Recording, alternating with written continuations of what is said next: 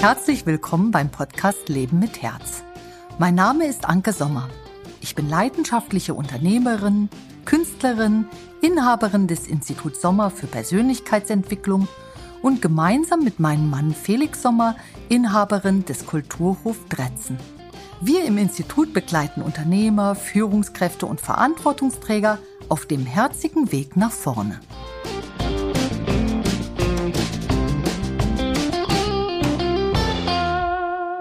Herzlich willkommen bei unserem neuen Podcast Leben mit Herz. Und ich freue mich, euch jetzt gleich vorzustellen, wer mir da gegenüber sitzt. Wunderschön, dich zu sehen, Chiara. Toll, dass du heute da bist. Hallo. Hallo. Ganz, ganz cool. Und jetzt äh, wollte ich dich gerade mal bitten, dass du mal vorstellst, was wir uns heute vorgenommen haben. Sehr gerne. Also, wir haben ja so ein paar Podcast-Folgen in der Podcast-Reihe Leben mit Herz aufgenommen, die sich auf fiktive Personen beziehen.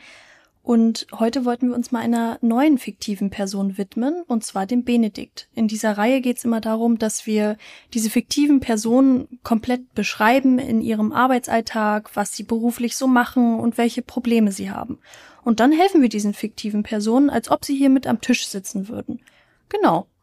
Und während des Gesprächs, wenn wir so uns um den Benedikt kümmern, er ist übrigens Führungskraft, er ist 34 Jahre alt, er ist angestellt in einem recht großen Unternehmen und hat so seine Probleme, wo wir ihn jetzt bei helfen, die zu besiegen und da zu sich zu finden.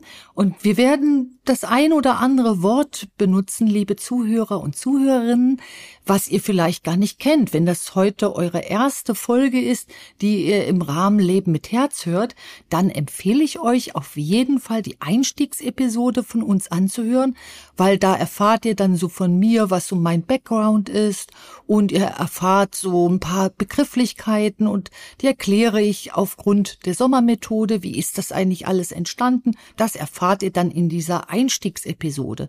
Und ihr anderen lieben Zuhörer, die ihr das noch nicht kennt, euch empfehle ich da auch mal reinzuhören, weil es euch nochmal ein ganz anderes Gefühl zu der Leadership-Arbeit gibt. Ja, viel Spaß dabei. Und jetzt wenden wir uns dem Benedikt zu. Ja.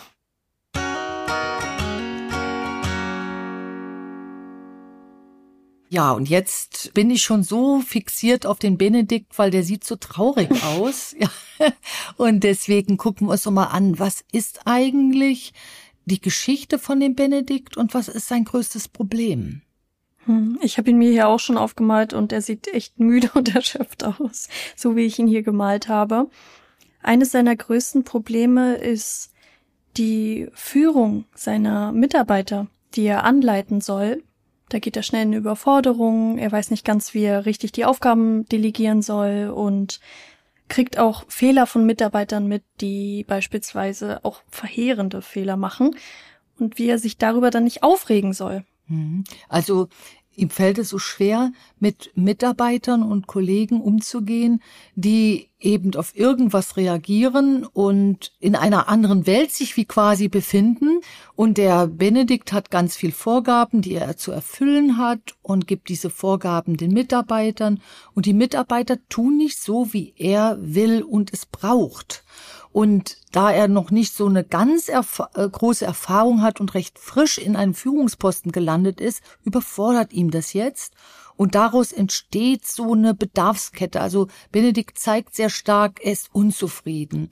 Er denkt über Kündigung nach. Er ist unzufrieden mit dem Arbeitgeber. Er empfindet unter anderem auch so, dass er nicht genügend Geld äh, bekommt. Und, und, und. Wir können das jetzt weiter fortsetzen, was ihm alles nicht gefällt. Aber dahinter ist schon etwas, so was ich den zerbrochenen Krug betrachte. Also zwischen seinem Arbeitgeber und ihm ist der Krug schon zerbrochen. Mhm. Und da müssen wir jetzt mal anhalten und schauen, wie kriegen wir die Scherben wieder zueinander gefügt und wie kam es zum Bruch. Und ihr, liebe Zuhörer und Zuhörerinnen, ihr könnt euch vielleicht so ein bisschen dran erinnern, wo ihr das in eurem Leben habt, dass ihr Unzufriedenheit zeigt, aber nicht mehr mitbekommt, wo die eigentlich entstanden ist. Und das ist mit dem Benedikt hier ganz, ganz ähnlich. Woran liegt's eigentlich? Wo ist eigentlich der Krug zerbrochen, Chiara? Hm. Was Benedikt auch beschäftigt, ist, dass er denkt, dass beispielsweise mit dem mehr Gehalt er die ganzen Probleme ausgleichen kann, die ihm begegnen. Also wenn er mehr Gehalt hätte, dann wäre das nicht so schlimm und dann würde er das eher mitmachen. Also er setzt nicht bei dem Problem an, sondern will dann mehr Gehalt, um das ausgleichen zu können. Was er aber nicht weiß, ist, dass es nicht wirklich die Lage befriedet. Also es macht's für ihn nicht besser. Es wird dann genauso anstrengend bleiben und es ist nur vermeintlich im ersten Moment leichter, mit mehr Geld das dann aushalten zu können und wo der Krug zerbrochen ist. Ja, so, wenn ich da, ja, wenn ich da jetzt reinhöre, nee, es war sehr wichtig, was du gerade gesagt hast, ist, ihm fehlt eigentlich schon die Verbindung zu seinem Arbeitgeber oder zu dem Unternehmen und zu dem Platz, den er dort ausfüllt und wie quasi eine Identifikation damit. Also Meinst du mit dieser Identifikation den Krug, der im Ganzen da ist und dass quasi diese Verbindung zum, vom Arbeitnehmer zum Arbeitgeber und andersrum zerbrochen ist? War das dein Beispiel mit dem zerbrochenen Krug? Ja, es war mein Beispiel. Was ich genau damit meine ist, wenn ich eine Führungskraft kennenlerne, die zu uns ins äh, Unternehmen kommt und sich beraten lässt und ganz viel Leid zeigt, also es stimmt so gut wie gar nichts mehr. Also das Kollegenverhältnis stimmt nicht. Die Mitarbeiter sind sehr, sehr kompliziert und schwierig und der Lohn stimmt nicht und zu wenig Urlaub. Dann kann man zwar einerseits davon ähm, ausgehen, ja, hier kann man noch was im Lohngefüge machen, aber wie du schon gut gesagt hast, äh, löst es ja nicht das Problem, sondern es zeigt, dass das Gefäß, wo der Arbeitnehmer und Arbeitgeber sich treffen, und das ist ja die Führungskräfteposition, schon zerbrochen ist. Das heißt, die sind schon in einem brüchigen Krug unterwegs und wann man eben diese Unzufriedenheit bekommen hat, das bemerkt man oft gar nicht. Und dass die Unzufriedenheit über sich selbst, das ist ganz oft die Wurzel, man selber ist eigentlich unzufrieden, weil man das, weil man den Bedarf auf der Arbeitsstelle nicht mehr gerecht wird.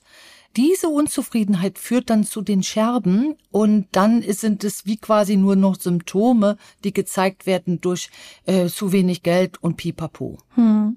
Was ich auch wichtig zu sagen finde, ist, dass wir jetzt nicht von einer Stelle reden, die unterbezahlt ist und dass hier wirklich der Benedikt recht hat, dass er zu wenig verdient, sondern sagen wir mal, dass er mehr verdienen könnte, aber das für den Markt und die Position, wo er arbeitet, angemessen ist. Genau, denn wir können davon ausgehen, wenn Benedikt jetzt seine, seiner Unzufriedenheit folgt, lieber Benedikt, dann landest du in einem nächsten Unternehmen, und da wird es ähnlich unbefriedigend, weil du einfach sagst, das macht dir keinen Spaß, du wirst neue Mitarbeiter kennenlernen, mit denen du auch nicht klarkommst. Und die Sommermethode guckt sich das immer wie quasi aus einer Metaposition an. Was ist eigentlich hier die Ursache des Unglücks von der Führungskraft, ohne dass man da psychologisch eben vorgeht, der kleine Benedikt im Sandkasten und hat eine Erfahrung gemacht. Das interessiert hier nicht, sondern vielmehr, wie kriegt man die Zufriedenheit zwischen Arbeitgeber und Arbeitnehmer wieder hin?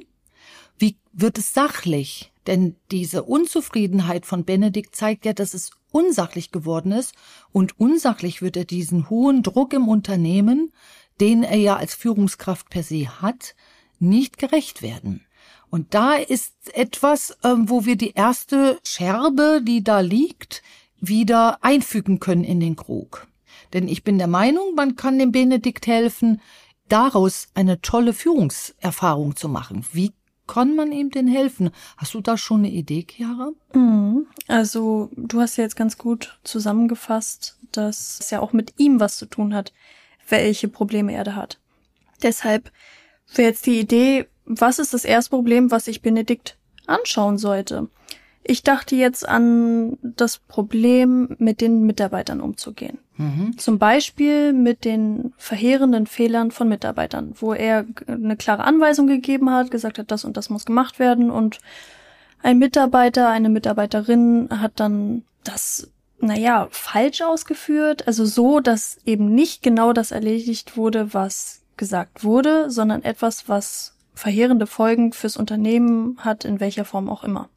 Ja, Und zwar sagst du, ähm, Ansatzpunkt Nummer eins ist die Mitarbeiterführung und ich würde sagen, Ansatzpunkt äh, Nummer zwei für dich, Benedikt, ist dem Anspruch zu genügen.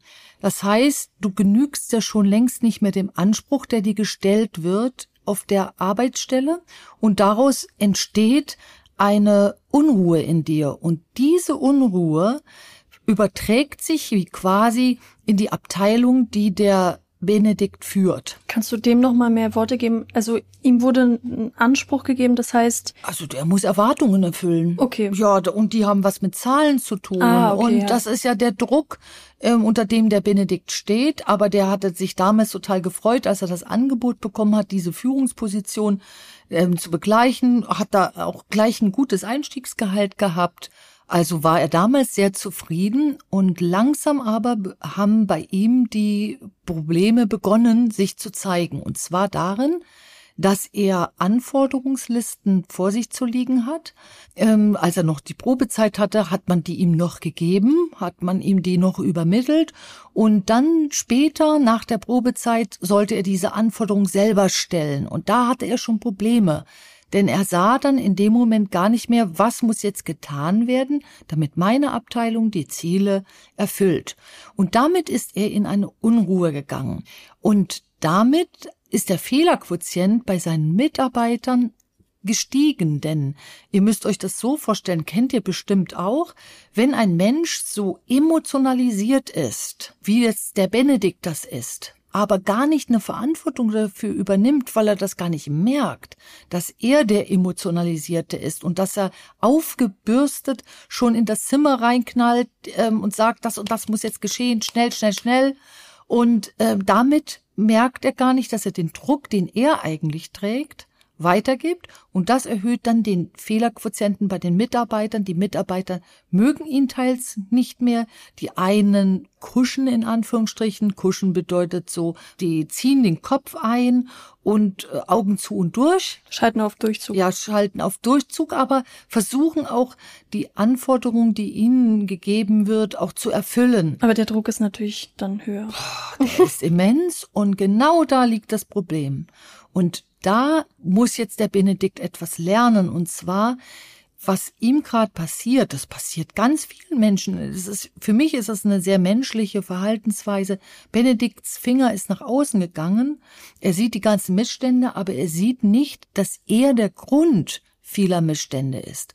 Ohne ihm jetzt diesen Schuldschuh zu geben.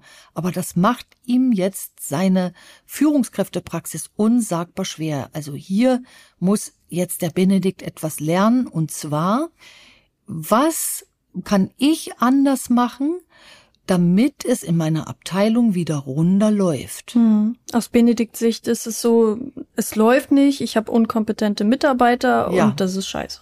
Genau. Und Ich glaube, liebe Zuhörer und ähm, Zuhörerinnen, ihr werdet ganz viel Beispiele dafür in eurem Kopf ähm, haben. Vielleicht seid ihr selber so ein Benedikt oder ihr seid einer der Mitarbeiter, die ich gerade äh, beschrieben habe, die unter ihrem Benedikt Oberhaupt in Anführungsstrichen leiden, weil sie sagen, Gott, was ist denn das für ein Stinkstiefel? Aber der Benedikt ist ja auch in einer inneren Not. hm, er möchte halt seine Ziele erreichen, die ihm vorgesetzt werden oder teilweise halt, die er sich auch selber setzen muss in seinem Aufgabenbereich. Und da finde ich, hast du schon was sehr Gutes gesagt, die ihm vorgesetzt werden. Und da ist ja schon auch ein Krug zerbrochen zwischen ihm und seinen Arbeitgeber, weil ähm, Ziele müssen sein, damit die Wirtschaftlichkeit des Unternehmens gerechtfertigt ist. Und da haben wir natürlich wieder ein Thema, worüber wir immer wieder mal reden. Wir gehen jetzt nicht von den Betrieben aus, die ihre Mitarbeiter ausboten. Bei vielen Mitarbeitern fehlt aber die Augenhöhe, wenn sie angestellt sind und das Sehen und Verstehen, warum es bestimmte Zielvorgaben gibt, weil ohne diese zu erfüllen, würde dann das Unternehmen in eine Schieflage gehen, und zwar in eine wirtschaftliche. Und das ist dann schon sehr schwierig, einem Benedikt beizubringen, der schon den Finger so weit draußen hat. Wer auch noch mal gerne was über Augenhöhe hören möchte, der kann auch gerne in der Podcast-Folge Augenhöhe nachschauen. Den haben wir gemeinsam aufgenommen und da beschäftigen wir uns ganz ausführlich mit dem Thema, wie man die Augenhöhe wiederherstellt und wie die überhaupt verloren gehen kann und wie wichtig die für ein Unternehmen teilweise auch sein kann oder für persönliche Beziehungen.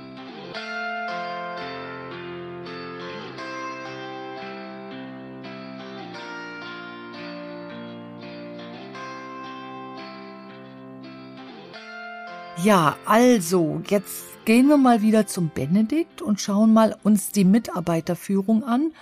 Wie verändert denn Benedikt jetzt die Mitarbeiterführung? Und zwar von sich selbst ausgehend. Erstens, Benedikt, tu den Fuß vom Gaspedal runter. Auch wenn du Druck hast, gib den nicht unreflektiert an deine Mitarbeiter und Kollegen weiter. Das ist das Erste. Damit wirst du schon mal merken, du sprichst ruhiger. Und das Zweite ist, wenn du emotional bist, also wenn du aufgewühlt bist, reagieren die Menschen, die das mitbekommen, auf eine sehr unterschiedliche Art und Weise. Die einen, die haben selber keine Erfahrung damit gemacht und können damit ganz gut umgehen.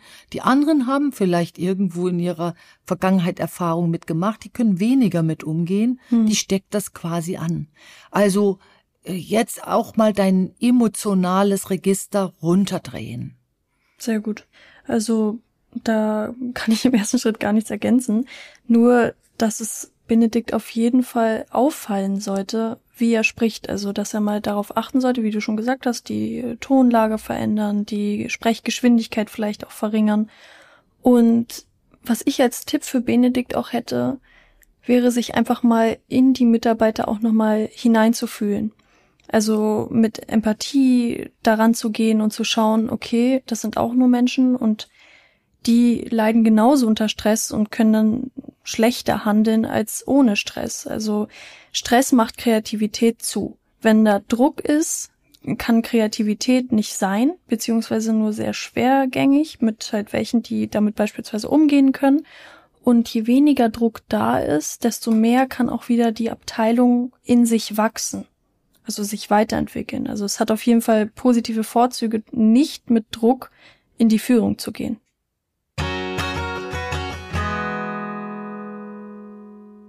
Da habe ich gleich äh, die nächste Frage, ähm, weil ich so sehe, ich habe mir jetzt auch den Benedikt mal so vor meinem geistigen Auge vorgestellt.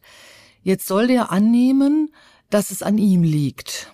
Also, dass ein Teil daran jetzt an ihm liegt. Aber wie erwischen wir den Benedikt ähm, dort, dass er das annimmt? Denn ihr, liebe Zuhörer und Zuhörerinnen, ihr könnt euch vielleicht daran erinnern, wenn ihr euch angegriffen fühlt oder wenn ihr selbst schon so, so emotionalisiert seid, unzufrieden seid, dann ist es schwieriger, dass ihr etwas annehmt, was die Situation zwar verbessert, aber da ist ja auch die Abwehrgröße. Also wie kriegen wir denn den Benedikt da aus dieser Abwehr raus? Damit das reinkommt, was man ihm jetzt sagt? Ich habe da verschiedene Bilder vor Augen. Also einerseits wie die Karotte vor dem Esel. Wenn Esel Karotten fressen, das weiß ich jetzt gerade nicht so genau. Ich glaube schon. Ich glaube, also, Und die quasi davor zu halten als wie Antrieb, dass es, wenn er an sich etwas verändert, es besser wird. Beispielsweise, dass die Abteilung in sich wächst, dass die Kommunikation leichter wird, dass alle Beteiligten weniger gestresst sind. Also mit dem positiven Ansporn daran gehen, ich kann was verändern. Das zweite, was ich mir vorstelle, ist, an Benedikt zu sagen, Benedikt, du kannst nicht dein Umfeld verändern, sondern nur dich selbst. So banal es auch klingt, es ist wahr. Also du kannst jemandem noch so oft sagen, bitte mach das, bitte mach dies, mach jenes. Er wird's erst machen oder sie, wenn er oder sie sich dazu entschieden hat, es als relevant für sich ansieht oder was weiß ich. Also schraub bei dir rum, Benedikt, und nicht bei anderen. Und wenn du das tust, lieber Benedikt, dann nimmst du nämlich Druck raus weil Druck beschleunigt alle Vorgänge. Das heißt, irgendwann, wenn du in diesem Druck drin bleibst, rennen alle, deine Mitarbeiter und Kollegen und du selbst, alle rennen. Und ich kann einfach auch schon rein aus meiner Erfahrung sagen, wenn ich einen emotionalisierten Kollegen hätte oder ich hätte einen Kompagnon, der emotionalisiert ist, dann merke ich eins, also ich äh, merke das immer daran, dass dann sich alles beschleunigt. Ich komme nicht mehr hinterher, irgendwelche Mails zu lesen oder ich kriege immer längere Mails, die immer weniger zu verstehen sind. Und wenn ich alleine das schon kenne, dass ne, egal wer jetzt diese Emotionalität äh, ausfüllt und hat, äh, dass derjenige alles schneller macht, alle Vorgänge, die in der Abteilung laufen, schneller machen, äh, dann wissen wir, alle müssen nur noch rennen. Und wenn wir in diesem Hamsterrad dann drin sind und jetzt einfach mal eine Lösung reinnehmen, und zwar, das Hamsterrad wird schnell, wenn irgendwer emotionalisiert ist. Mhm, ich finde auch Dann, wichtig, noch ja. reinzunehmen, dass äh, schnell nicht immer gut ist. Nein, schnell ist das.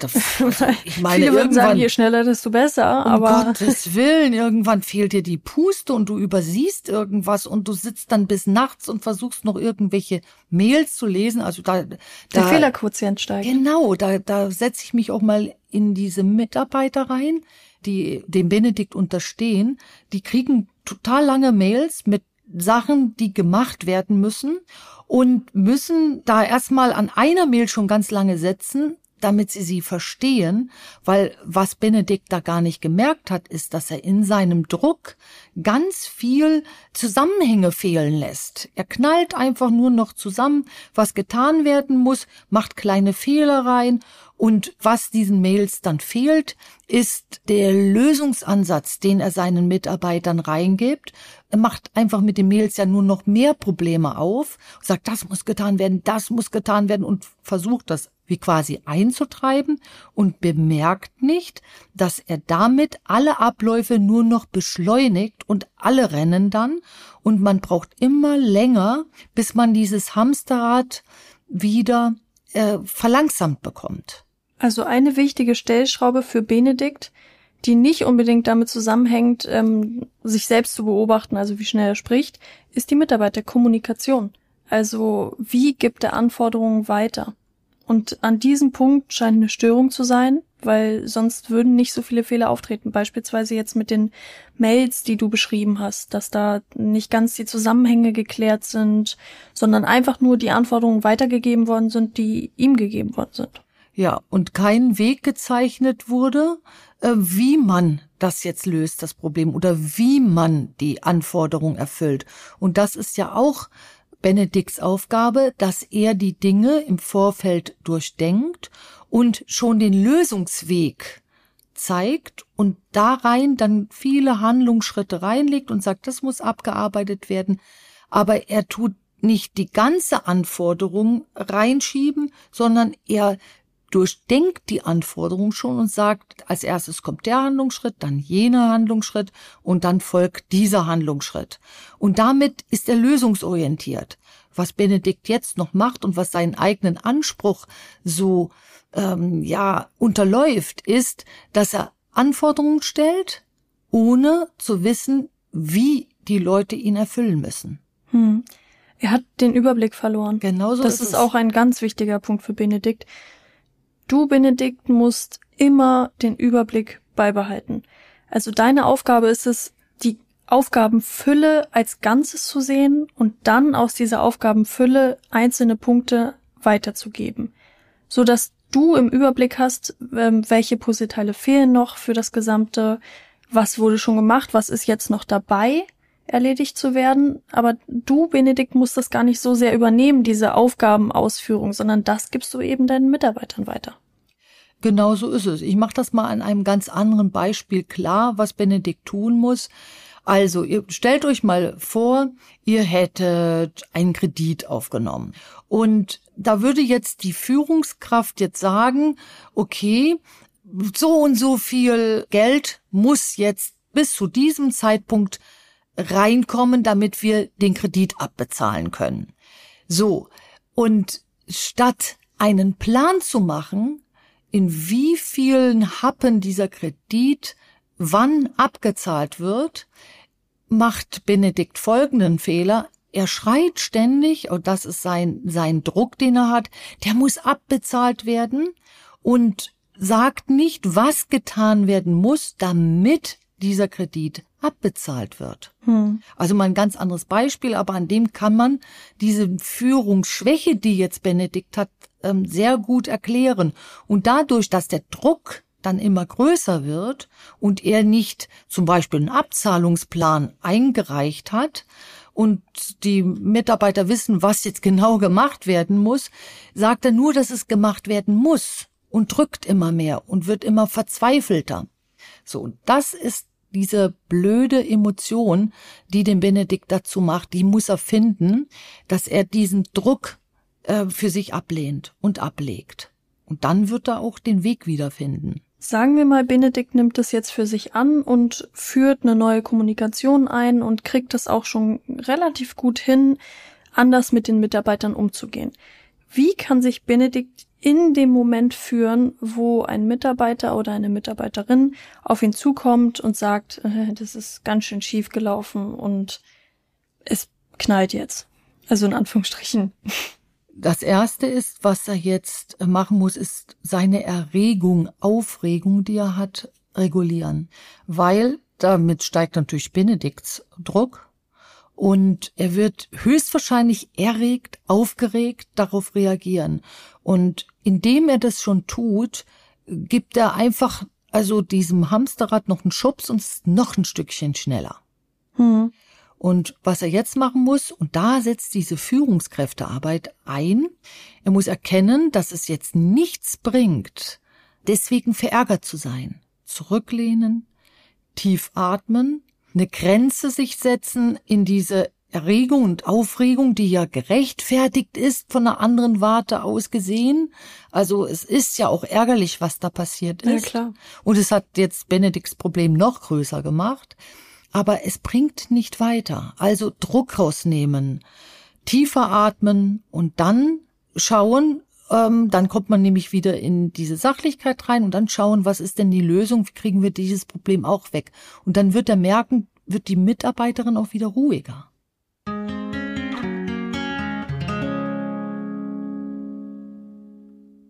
Hm. Du, Benedikt, musst auch wissen, wenn du in diesen Zustand gehst, ist das für deinen Körper wie ein Notprogramm, was dann startet. Du atmest viel schneller, dein Hals zieht sich zusammen, du hast das Gefühl, nur noch einen trockenen Mund zu haben und ein Gefühl zu verdursten, weil dein Körper alles auf Notprogramm umschaltet und sagt, wir müssen jetzt überleben. Und langfristig ist es auch nicht gesund. Absolut. Und wenn du nicht erkennst, was deine Beteiligung daran ist, dann wirst du einen in meinen Augen großen Fehler für dich tun. Dann gehst du nämlich zu dem dir höher gesetzten, vorgesetzten Menschen und sagst ihm deine Unzufriedenheit mit dem Lohn und was auch immer du da hast. Da haben wir ja am Anfang drüber gesprochen. Und was unerwähnt bleibt, ist das eigentliche Problem deiner Abteilung. Und damit wird keiner mehr zufrieden die Mitarbeiter nicht, du nicht. Also, erwische dich dabei, wie du Druck durch deine Emotionen weitergibst und höre damit auf, diesen Druck weiterzugeben. Damit wird deine Abteilung sofort ruhiger. Also wenn du das schaffst, ist sie sofort ruhiger und du hast wieder mehr Möglichkeiten, äh, den Ansprüchen, die es dort gibt, Genüge zu leisten. Und da, Chiara, sehe ich einen nächsten Punkt der Benedikt hat eine sehr hohe Anspruchshaltung. Hm. Den möchte sich selbst gegenüber. Ja, absolut sich selbst gegenüber. Bisschen perfektionistisch, ja. Absolut, haben auch ganz viele und es ist alles ganz toll, aber die machen das Hamsterrad auch schneller. So, da ist der nächste Punkt, wo wir dem Benedikt dringend helfen müssen. Was passiert eigentlich im Hirn, wenn du, Benedikt, äh, dir selbst Vorwürfe machst oder sagst, das muss geschafft werden, jenes muss geschafft werden und was passiert ist, du blockierst. Du wirst emotional.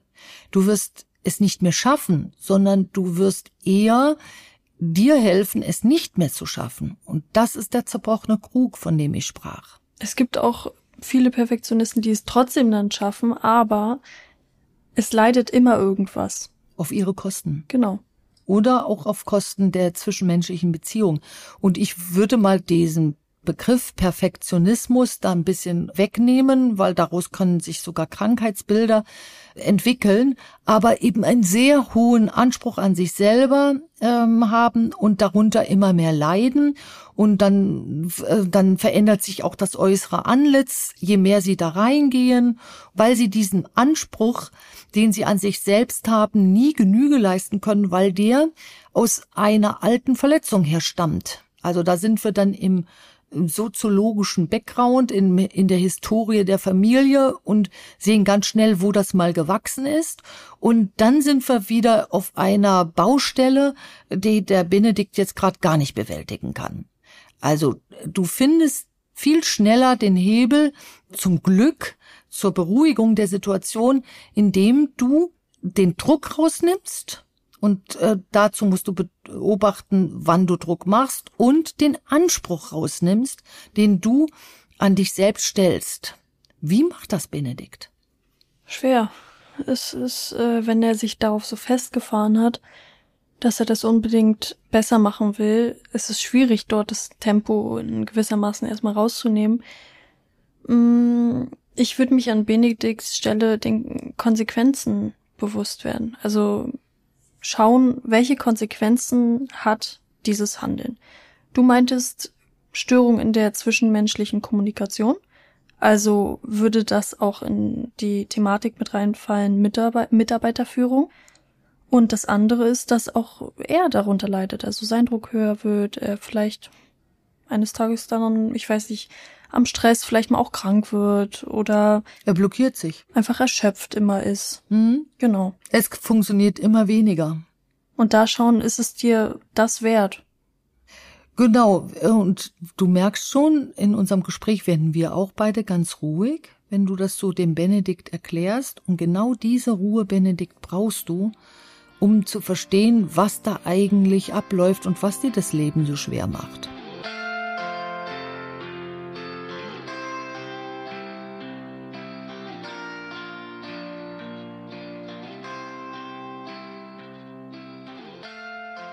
Habe jetzt gefühlt Benedikt vor mir.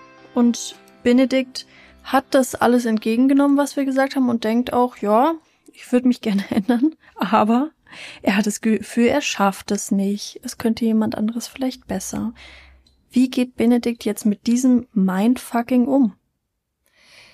Indem er erst einmal sagt, wer denkt so, dass er es nicht schafft? Woher nimmt er die Sicherheit, zu behaupten, er schafft es nicht. Aus der Geschichte. Genau. Aus da seiner eigenen Erfahrung. Genau. Und da merkt er schon, er ist falsch unterwegs. Denn was seine Führungsposition gerade braucht, ist, dass er, dass er hier ist, dass er in der Realität ist und dass er sich den Problemen widmet, die es in, auf der Arbeitsstelle gibt und den Problemen als führender Mitarbeiter Lösungsansätze gegenüberstellt. Und wie wollt ihr etwas lösen, wenn ihr gleichzeitig denkt, ihr schafft es nicht? Da sind wir bei diesem Anspruch, also an sich stellen, dem nicht Genüge leisten. Und diese Baustelle würde ich an deiner Stelle, Benedikt, nicht während der Vollziehung deiner Arbeit öffnen. Das mhm. ist eine Baustelle, die dich mit vielen Verletzungen konfrontiert, sondern ich würde eher das als Baustelle, also so, äh, wie sagt man, Zäune drum und sage, kümmere ich mich später drum. Mhm. Dass du es davon genau. Arbeit und Privates in dem trennen. Sinne trennst, ja. Absolut trennen, denn wenn wir erstmal anfangen, unsere alten Verletzungen alle aufzuräumen, dann sind wir oft gar nicht mehr fähig, der Arbeit äh, zu folgen, die wir gerade machen müssen und das macht uns auch irgendwann mal unglücklich. Hm. Also Benedikt, es ist Darum sagte das Chiara schon ganz richtig. Es ist tatsächlich ein Mindfucking. Das passiert bei dir im Gehirn und zwar im altemotionalen Teil deines Verstandes, dass du denkst, dass du es nicht schaffst. Aber wir, liebe Zuhörer und Zuhörerinnen und wir beide hier, Chiara und ich, wissen, dass das keine bewiesene Sache ist, dass es einer nicht schafft. Das ist ein Gedanke, der es einem schwer macht, es, es zu schaffen. schaffen. Ja.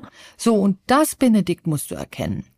Jetzt könntest du in die Ursachenforschung gehen, davon raten wir dir ab, sondern erkenne erst einmal, dass der Gedanke irrwitzig ist. Er bringt dich nicht weiter.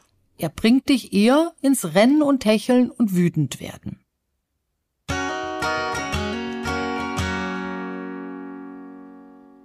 Gut, dann haben wir dir doch da an dieser Stelle schon mal geholfen. Wir haben jetzt schon ziemlich viel dem Benedikt helfen können. Ich habe noch einen Punkt von Benedikt und zwar sagen wir mal, er kann das jetzt gut umsetzen und seine Abteilung blüht auf.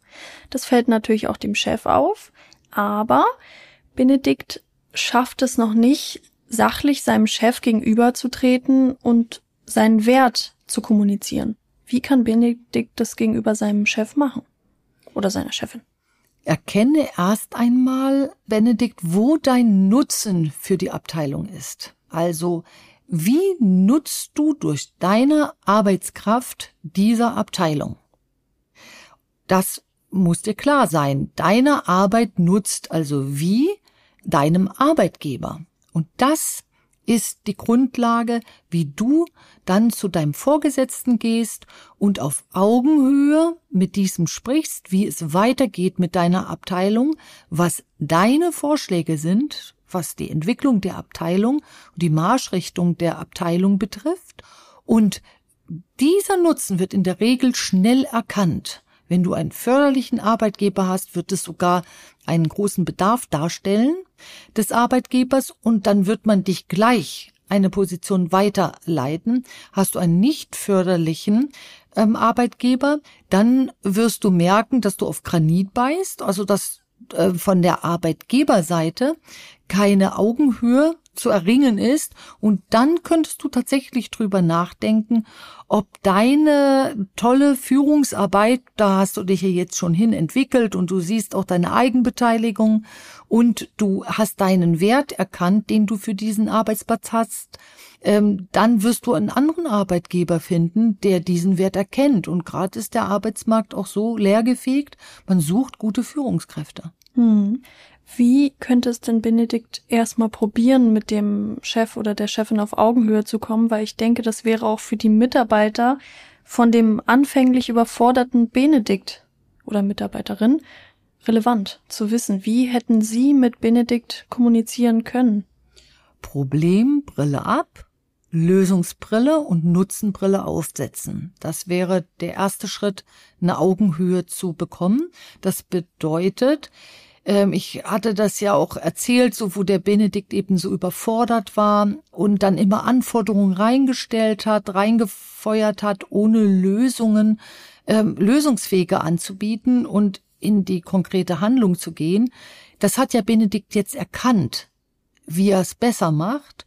Und der Nutzen ist jetzt, den der Benedikt für seine Abteilung liefert, er bekommt Anforderungen, sortiert diese gleich durch und überlegt sich Handlungen, mit denen man diesen Anforderungen Herr oder Frau wird. Mhm. Und schon alleine, wenn er das kapiert hat als Führungskraft, hat er einen hohen Nutzen für den Arbeitgeber, denn die Anforderungen, die wirtschaftlicher gerechtfertigt sind, können geleistet werden. Und damit hat er die Augenhöhe. Er ist ein wertvoller Teil des Unternehmens. Und äh, Benedikt, lass dich nicht auf persönliche ähm, Geschichten ein, dass du jetzt anfängst, äh, irgendwie über den ähm, anderen Kollegen, der auch Führung macht, zu sprechen und dich besser und höher zu stellen, damit du weiterkommst. Mach keine Konkurrenzkämpfe mit, sondern überleg dir immer, wie zeigst du, wie du Nutzen bringst durch deine Arbeit? Das ist der schnellste Lift nach oben. Sehr gut. Finde ich gut. Und der, der ist so wunderschön sachlich.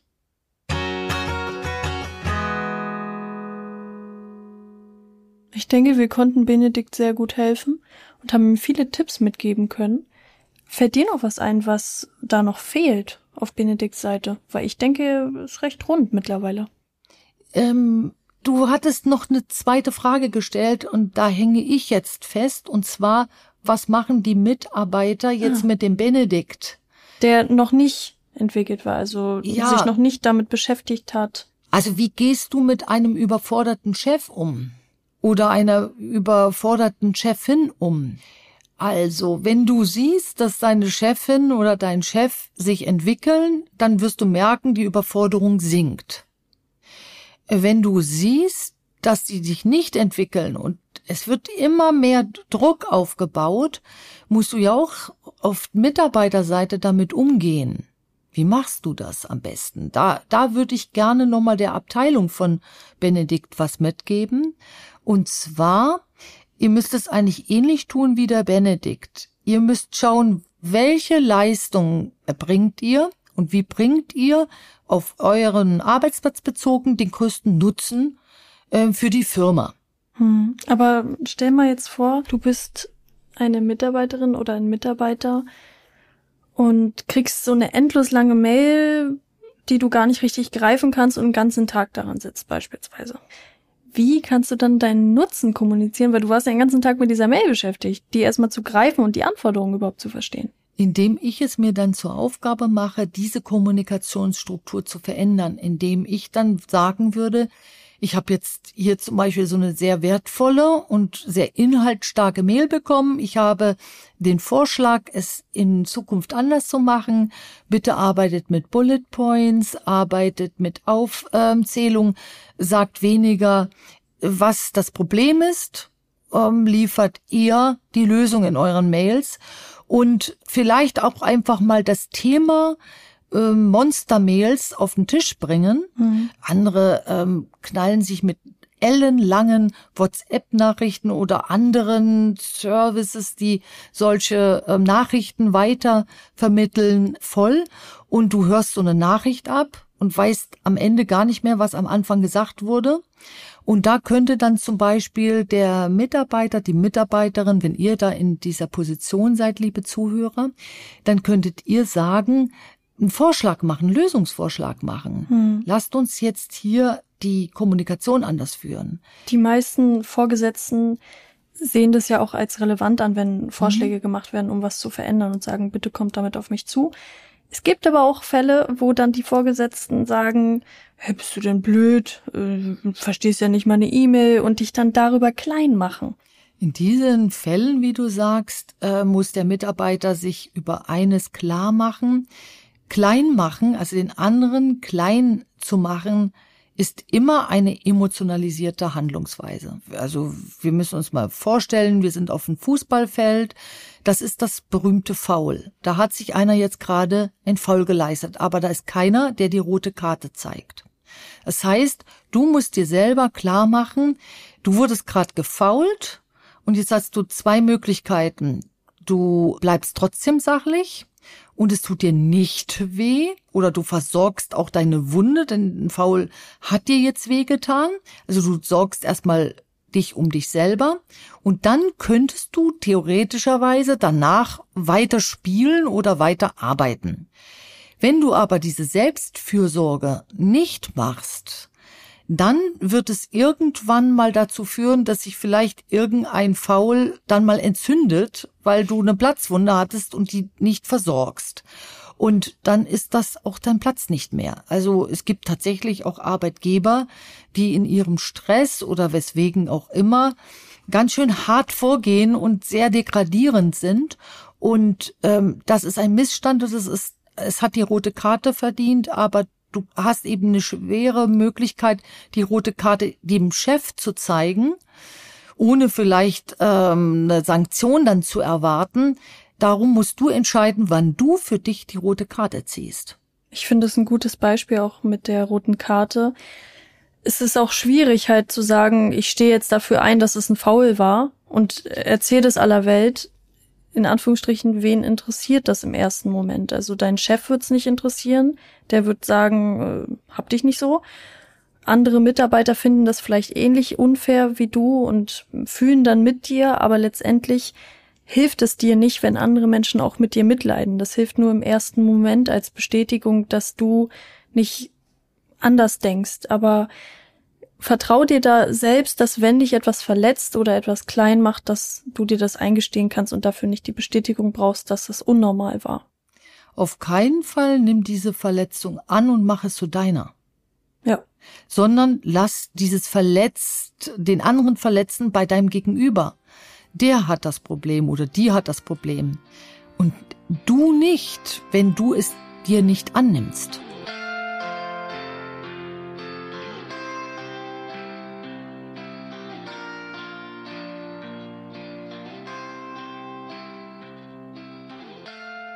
Also, ich denke, wir sind dieser Abteilung von Benedikt und den lieben Mitarbeitern und Kollegen ein ganzes Stück näher gekommen. Und im Endeffekt zeigt auch dieses letzte Beispiel, dass man selbst Fürsorge tragen muss und dass man selbst entscheidet, war das nun ein Faul oder muss ich bei mir selber suchen und äh, verbessern. Also das ist schon mal ganz klar als Essenz äh, rübergekommen und ähm, noch etwas die Eigenbeteiligung suchen.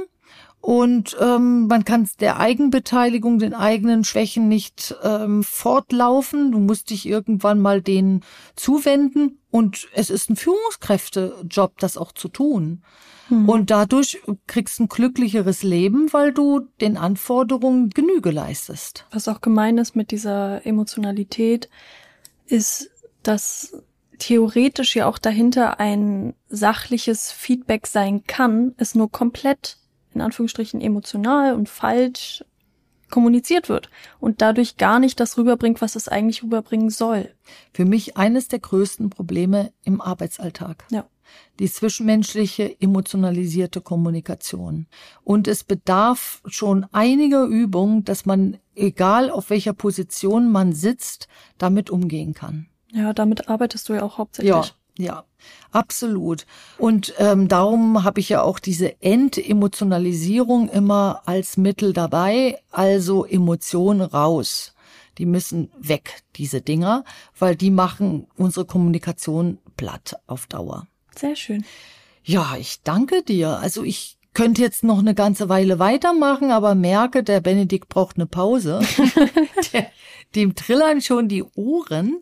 Und für euch, liebe Zuhörer und Zuhörerinnen, wünsche ich einfach nur eines. Nehmt euch ganz viel aus diesem Podcast heraus und schaut, wie ihr euer Leben mit Herz weiter fortsetzen könnt und erkennt an, dass Emotionen euer Leben mit Herz ganz schön vergiften und euch das Leben sehr schwer machen, also insbesondere eurem Herzen. Also seid auf der Hut vor Emotionen und ja, setzt ganz viele Grenzen denen gegenüber, wenn die verletzend sind. Das will ich euch einfach mal wünschen. Genau, schaut einfach nochmal, ob vielleicht ihr auch ein kleiner Benedikt seid und wo ihr da was für euch mitnehmen könnt. Und ich persönlich freue mich auf die nächsten Folgen mit den nächsten fiktiven Charakteren. Und wenn ihr da mal Vorschläge habt, dass wir einen ganz bestimmten fiktiven Charakter beraten sollen, dann schickt uns das gerne zu via Instagram, Mail, ruft uns an. Ja. Ja. Dementsprechend viel Spaß und ganz viel neue Ideen. Ja. Bis, bis bald. bald. Tschüss. Tschüss.